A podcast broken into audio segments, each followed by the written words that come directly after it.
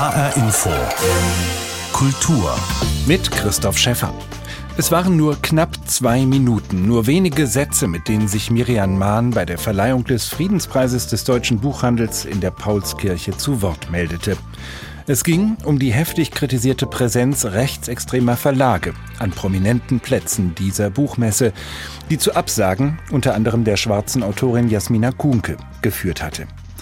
Die grüne Stadtverordnete Miriam Mahn stellte sich in der Paulskirche neben Oberbürgermeister Peter Feldmann ans Rednerpult und ergriff einfach das Wort. Danke, Peter, für deine, für deine wichtigen Worte. Der Punkt ist aber, dass ich als schwarze Frau, als Stadtverordnete in Frankfurt hier sehr klar auf ein Paradox hinweisen muss. Wir sprechen über den Diskurs und wir sprechen über Meinungsfreiheit. Rechtsradikale Ideologien, menschenverachtende Ideologien sind keine Meinungsfreiheit.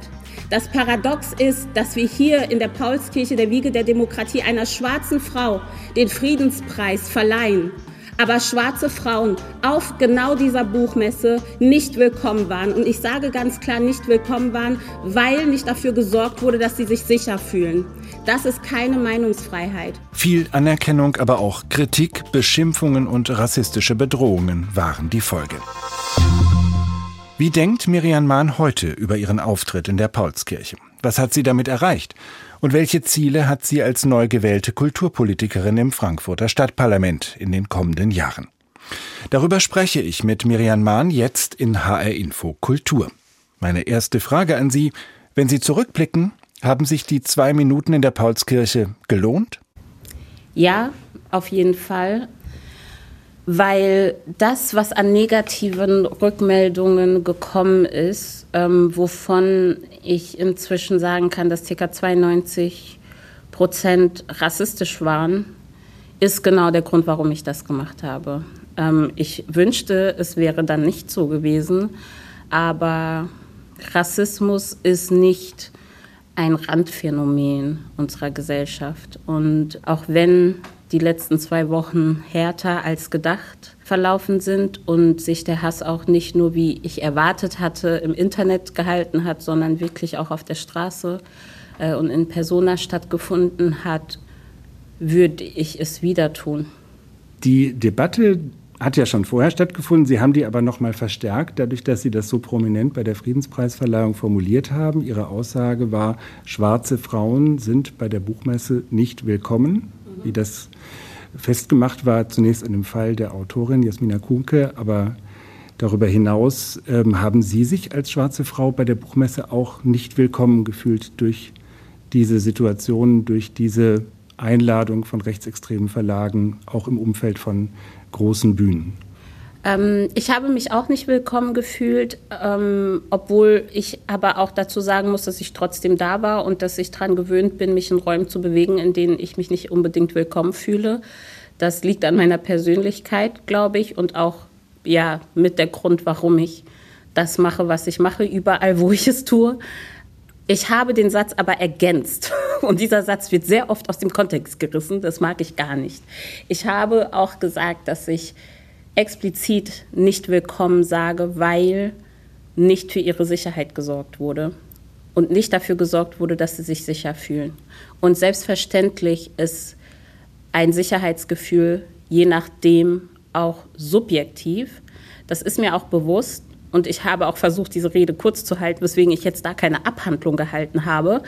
Aber ähm, wenn ich auf eine Party eingeladen werde, und die Gäste drehen die Heizung ab und die Klimaanlage auf und es sind irgendwie minus 10 Grad und ich soll mich da aufhalten, kann ich auch sagen, ja, ich bin eingeladen und eigentlich willkommen, aber ich fühle mich nicht wohl und möchte da nicht wirklich sein. Und ich denke schon, dass die Buchmesse in der Form, wie sie ist, dafür sorgen sollte, dass alle sich auch wohlfühlen ich habe auch zu keinem Zeitpunkt, und das muss ich auch hier wiederholen, ich habe zu keinem Zeitpunkt verlangt, dass diese Verlage ausgeladen werden oder dass sie verboten werden. Das ist eine der größten, also von der neutralen Kritik ist das das, was ich bekomme. Das habe ich nicht verlangt. Ich habe aber zur Diskussion gestellt, ob es sein muss, dass sie diesen prominenten Platz bekommen, den sie halt bekommen haben.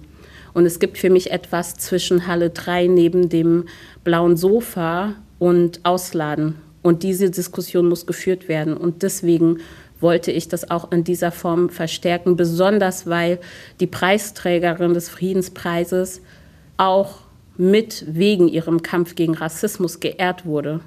Und das war für mich dieses Paradox, was ich da gerne ähm, deutlich machen wollte. Und später, später dann auch, hat sich ja sogar dieser Verlag tatsächlich mit der Friedenspreisträgerin angelegt auf Twitter. Das zeigt ja einfach, dass selbst sie nicht gefeit war von Anfeindungen dieses Verlages. Was haben Sie für einen Eindruck, was das ausgelöst hat? Haben Sie das Gefühl, mit Blick auf die nächste Buchmesse wird das Thema ernsthaft diskutiert oder ist das jetzt schon wieder in Vergessenheit geraten? In meinem E-Mail-Postfach ist es auf jeden Fall noch nicht in Vergessenheit geraten. Da kommen immer noch unangenehme E-Mails an und auf Social Media kommen die Leute irgendwie auch nicht drauf klar. Ich hoffe aber und werde auch dafür sorgen, also es ist nicht nur Hoffnung, ich werde auch dafür sorgen, dass diese Debatte auf jeden Fall lauter geführt wird, weil wir jetzt da eine Verantwortung haben. Und ich glaube auch, dass die Aufmerksamkeit, die das Ganze bekommen hat, schon bei der Stadt dazu führt, dass sie in irgendeiner Form Position beziehen muss. Und ähm, Position beziehen heißt ja auch nicht unbedingt, dass sie sich mir anschließen. Sie können sich ja auch aktiv dagegen stellen. Aber dieses, dieses Zwischending, was wir die ganze Zeit haben, so hm, naja, eigentlich können wir nichts dagegen machen oder nee, so wirklich weiß das niemand und die einen Rechtsanwälte sagen das, die anderen Rechtsanwältinnen sagen was anderes. Ich glaube, das ist nicht mehr möglich.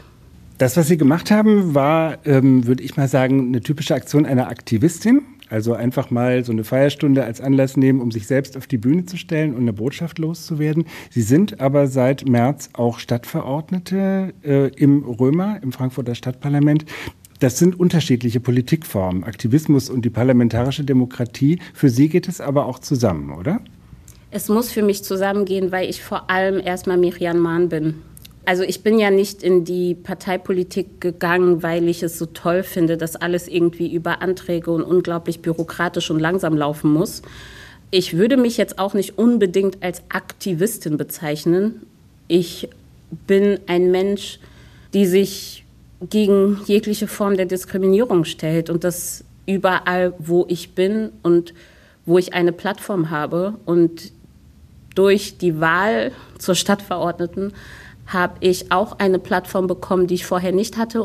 Also der Unterschied zwischen meinem Aktivismus vorher und der Intervention bei der Paulskirche ist, dass ich jetzt nicht irgendwie gestürmt bin, wie immer behauptet wird, sondern ich saß in der achten Reihe und bin aufgestanden und einfach vor mir hingelaufen. Und das hat mich ja auch niemand aufgehalten. Miriam Mahn, Kulturpolitikerin der Grünen in Frankfurt über ihren Auftritt bei der Friedenspreisverleihung in der Paulskirche und die Folgen. Miriam Mahn wurde 1989 in Kamerun geboren und ist in einem Dorf im Hunsrück aufgewachsen. Heute ist Frankfurt ihre Heimat. Hier hat Miriam Mahn studiert, einen Foodtruck betrieben, zwei Kinder erzogen, Theater gespielt. Seit einem Jahr ist sie Diversitätsbeauftragte des Kinder- und Jugendtheaterzentrums der Bundesrepublik mit Sitz in Frankfurt. Im September 2020 trat Miriam Mahn der Partei der Grünen bei und wurde bei der Kommunalwahl ein halbes Jahr später gleich ins Stadtparlament gewählt. Da ist sie auch Vorsitzende des Kulturausschusses. Bei unserem Gespräch im Frankfurter Römer wollte ich von Miriam Mahn wissen, was sie denn bewegt hat, diesen Weg in die Politik zu gehen. Ihre Antwort ist lang und eindringlich. Den Anstoß ganz konkret gab der Aktionsplan gegen Rassismus und Rechtsextremismus, den die Stadt 2020 im Juni verabschiedet hat nach Hanau. Das ist etwas, was vom Stadtparlament verabschiedet wurde. Und ich war sehr unzufrieden mit diesem Aktionsplan, obwohl ich aber sehr viel Hoffnung hatte, als ich gehört habe, dass dieser Aktionsplan kommt. Weil ich nach Hanau, und ich glaube, so geht es den meisten, die von Rassismus betroffen sind, gedacht haben, so, jetzt ist aber die Message angekommen, jetzt ist es auch in der Mehrheitsgesellschaft angekommen und jetzt verstehen alle, dass wir nicht spinnen, dass wir nicht übertreiben, dass NSU kein Einzelfall war, dass Halle nicht ein Einzelfall war, dass sich das inzwischen einfach auf der ganzen Welt zuspitzt und dass die Bedrohung von rechts absolut real ist. Das ist das, was ich als Aktivistin oder auch als Mitglied der Initiative Schwarzer Menschen in Deutschland und in all den Kreisen, wo ich mich zivilgesellschaftlich organisiert habe, gegen Diskriminierung gehofft habe. Und dann hat diese Stadt diesen Plan verabschiedet und er war nicht annähernd das, was ich mir gehofft hatte. Ich hatte das Gefühl, dass kein Mensch zumindest, die aktiv vom Rassismus betroffen waren, tatsächlich gehört wurden, als es um diesen Plan geht. Es gibt da Punkte, die ganz klar zeigen, dass sie gut gemeint, aber nicht gut gemacht sind. Das Beispiel, dass Jugendliche Teil eines Videoprojekts sein sollen, in dem sie über ihre, also Kinder und Jugendliche, über ihre Rassismuserfahrungen berichten sollen und dieses Video dann in Schulen oder zu Fortbildungszwecken benutzt werden müssen, wo ich unglaublich wütend werde, weil ich denke, dass es sehr viele qualifizierte Menschen da sind, die gegen Geld durchaus diese Sensibilisierung vornehmen können und die Retraumatisierung von Jugendlichen und das Ausstellen von Kindern als Opfer, und das ist auch immer wieder das, diese Narrative, die benutzt wird. Sag doch mal, wie ist das? Ach, wie schwer ist das? Diese Kinder auf diese Art einzusetzen, finde ich unter aller Sau. Und ich sage halt, dass junge Menschen, die von Rassismus betroffen sind, gehören empowered. Wir müssen uns hinter sie stellen. Wir müssen ihnen klar machen, dass Rassismus der Feind ist und so weiter und dass es nicht an ihnen liegt. Und sie sind nicht dazu da, um kostenlose Bildungsarbeit zu leisten. Und das ist zum Beispiel einer der Punkte, der mich wirklich am wütendsten gemacht hat. Und ich dachte, was soll das denn? Und auch die Punkte, wo es irgendwie ganz viel darum geht, in die sogenannten Communities reinzugehen, wo ich halt denke, nein, der Rassismus ist nicht in den Communities. Der Rassismus ist in der Mehrheitsgesellschaft.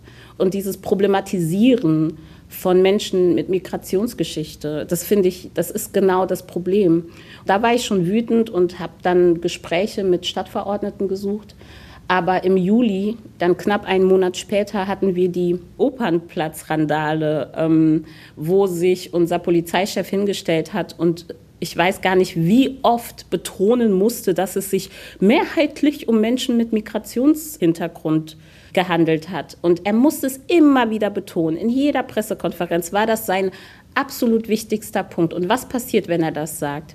Damit macht er ganz viel Arbeit von AktivistInnen. Allem, all der Sensibilisierung, die nach Hanau passiert ist, macht er auf der einen Seite rückgängig und auf der anderen Seite fördert er die Vorurteile von den Menschen, die wir sensibilisieren sollten, indem er betont, ja, es waren mal wieder die. Und, und das konnte er zu dem Zeitpunkt überhaupt gar nicht wissen. Was meint er denn mit Migrationsgeschichte? Frankfurt besteht zu 55 Prozent aus Menschen mit Migrationsgeschichte. Er meinte nicht, dass das Schweden sind und Menschen aus Dänemark oder den Niederlanden sind. Das meinte er halt nicht.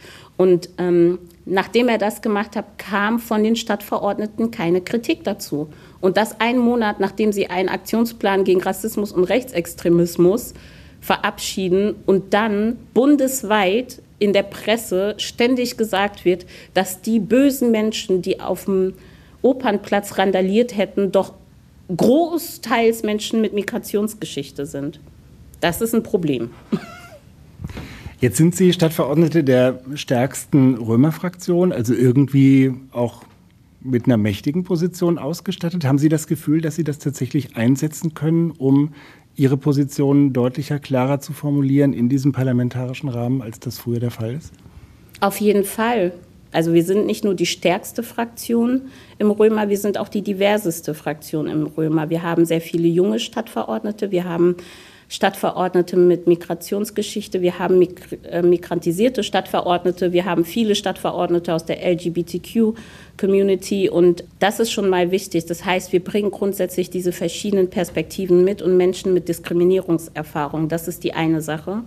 Und zusätzlich sind wir alle vereint unter dem, glaube ich, im Moment brennendsten und wichtigsten Thema und das ist die Klimakatastrophe, in der wir sind. Und es ist aber auch so, dass ähm, es keine Klimagerechtigkeit ohne soziale Gerechtigkeit gibt.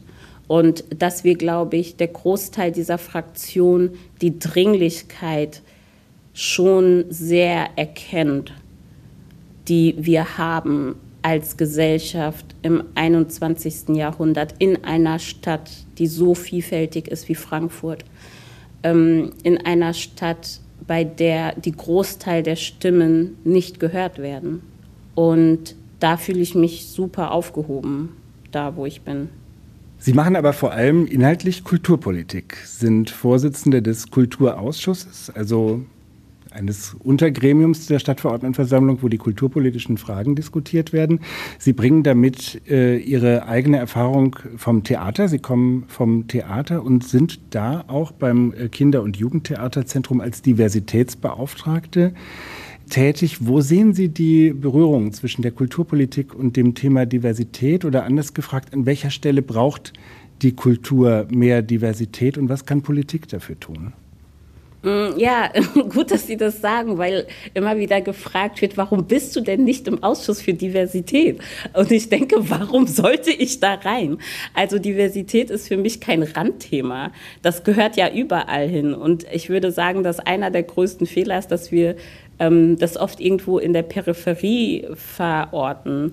Ich liebe die Kultur und Frankfurt ist viel mehr als die Stadt der Banken und der Finanzwelt. Frankfurt ist auch eine Kulturstadt dafür brenne ich, das ist meine Leidenschaft und als ähm, Beauftragte für Diversitätsentwicklung im Kinder- und Jugendtheaterzentrum kümmere ich mich ja deutschlandweit um die darstellenden Künste für junges Publikum und versuche dort zu schauen, wo die Leerstellen sind, wie können wir neue Geschichten erzählen, wie können wir mehr Geschichten erzählen.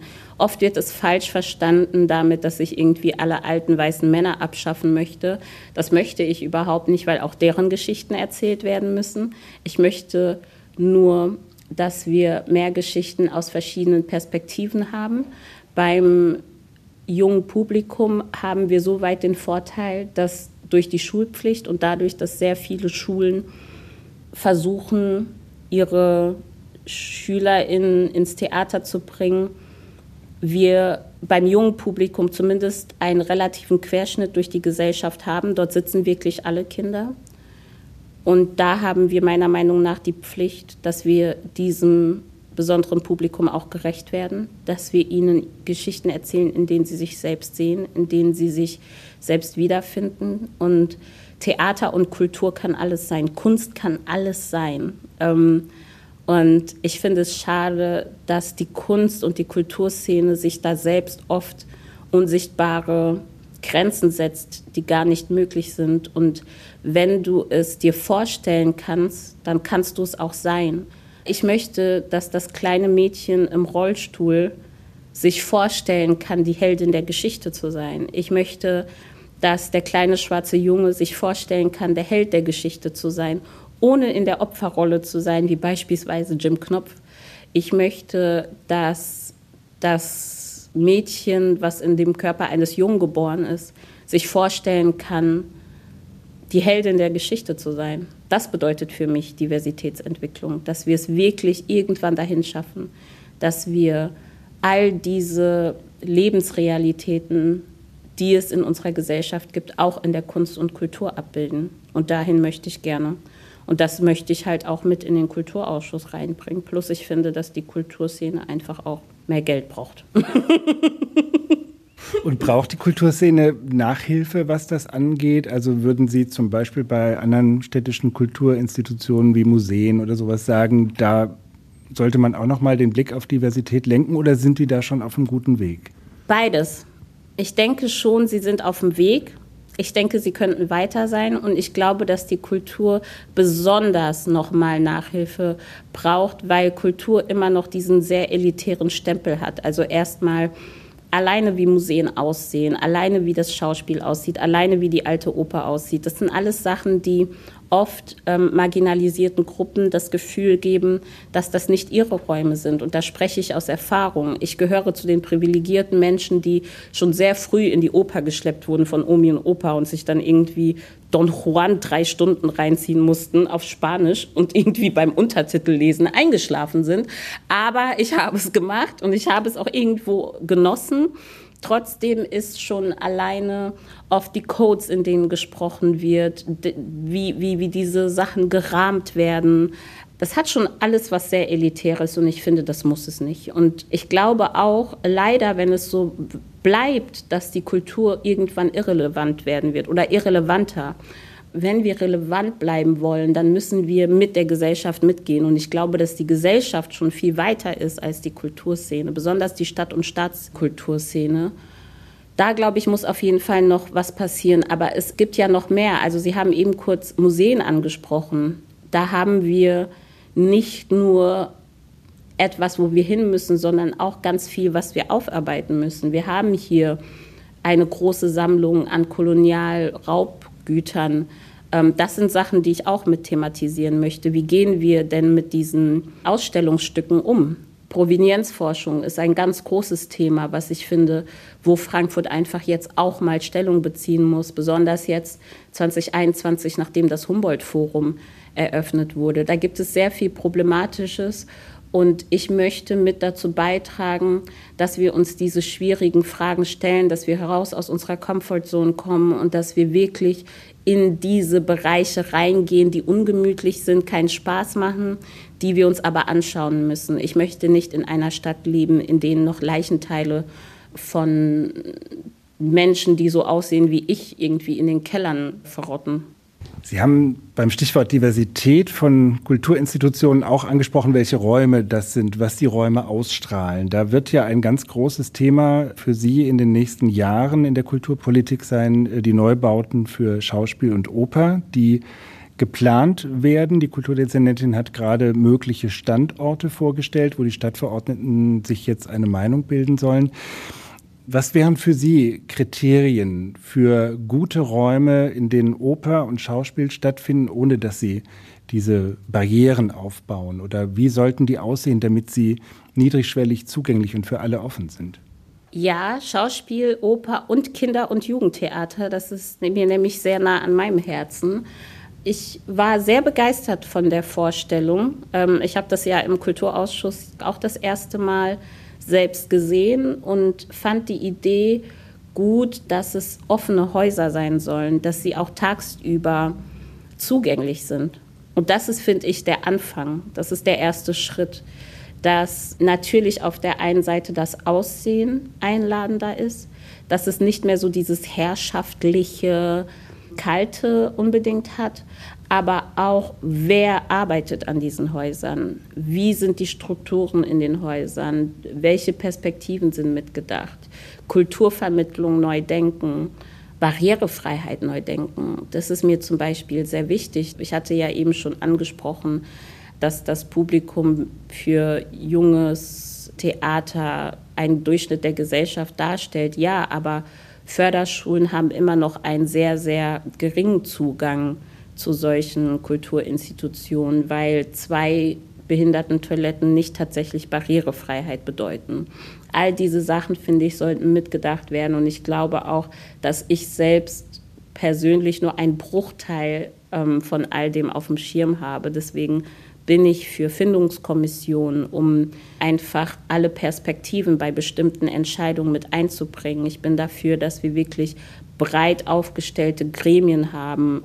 Zum Beispiel der Kulturentwicklungsplan ist auch etwas, was jetzt in unserem Koalitionsvertrag steht. Da finde ich es sehr wichtig, dass wir so viele AkteurInnen wie möglich mit reinnehmen, dass wir der freien Szene mehr Raum geben, sich auch einzubringen, denn die freie Szene ist da halt schon, was Diversität, was Diskriminierungskritik betrifft, ist die freie Szene schon sehr viel weiter. Komischerweise. Und das ist ja, was das Theater angeht, auch ihr Zuhause, die freie Szene. Wenn jetzt für die offiziellen städtischen Bühnen fast eine Milliarde Euro für Neubauten ausgegeben wird, kriegen Sie da auch irgendwie eine Wut, wenn Sie gleichzeitig gucken, mit welchen finanziellen Mitteln freie Theater über die Runden kommen müssen? Wut würde ich jetzt nicht sagen. Dafür bin ich, glaube ich, inzwischen schon zu abgestumpft. ähm, ja, also es sind unglaubliche Summen aber ich habe halt ja auch Teil des Koalitionsvertrags mitverhandelt und auch dort eine Erhöhung der Förderung für die freie Szene mit rein verhandelt. Und auch da müssen sich einige Sachen verändern. Ich hoffe zum Beispiel sehr, dass wenn diese Häuser geschaffen werden, dass dort auch Platz für die freie Szene ist, dass dort genug Flexibilität in den Spielplänen ist, dass das nicht mehr so akribisch getrennt ist, weil oft freie Szene missverstanden wird mit Amateurkunst. Und das ist es nicht. Also ich habe in einem Theaterbetrieb gearbeitet, wo professionelles Theater gemacht wurde, wo studierte TheatermacherInnen inszeniert haben, aber sich geöffnet haben für SchauspielerInnen, DarstellerInnen ohne eine sogenannte Ausbildung und qualitativ unglaublich hochwertiges Theater da auch zustande gebracht haben, was man auch an den Preisen sieht, die da eingefahren werden. Deswegen macht es mich jetzt nicht unbedingt wütend, aber ich denke, dass es auf jeden Fall etwas ist, was wir uns anschauen müssen und ähm, wo wir schauen müssen, dass wir es verändern. Und da geht es nicht nur ums Theater, da geht es auch um die bildende Kunst, da geht es um die freie Musikszene. Und da kommen wir wieder zu dem, dass ich sage, dass Diversität für mich mehr bedeutet. Und das bedeutet mehr Perspektiven. Und freie Szene, Stadt- und Staatstheater ist auch sowas. Das sind auch mehr Perspektiven. Es geht nicht nur um Hautfarbe oder körperliche Fähigkeiten. Es geht einfach darum, dass wir uns trauen, Vielfalt wirklich zu leben und das in allem, was wir tun, weil ich in meinen jungen 32 Jahren, und das ist krass, dass ich mich als jung bezeichne, aber das ist in der Politik, für die Politik bin ich wohl noch sehr jung. Ähm, da habe ich einfach jetzt die Erfahrung gemacht, dass da, wo viele Köpfe, da, wo Vielfalt gelebt wird, da, wo viele Köpfe zusammenkommen, ist es besser. Die Qualität ist einfach höher. Und das sollten wir uns trauen, Mut. Miriam Mahn, Theaterfrau und Kulturpolitikerin der Grünen in Frankfurt, war meine Gesprächspartnerin. Durch ihren überraschenden Auftritt bei der Friedenspreisverleihung des deutschen Buchhandels ist sie bundesweit bekannt geworden. Über Diversität in der Kultur hat Miriam Mahn aber weit mehr zu sagen als in diesen zwei Minuten. Wir werden sicher wieder von ihr hören. Das war HR Info Kultur. Die Sendung als Podcast finden Sie bei hrinforadio.de und in der ARD Audiothek. Mein Name ist Christoph Schäffer.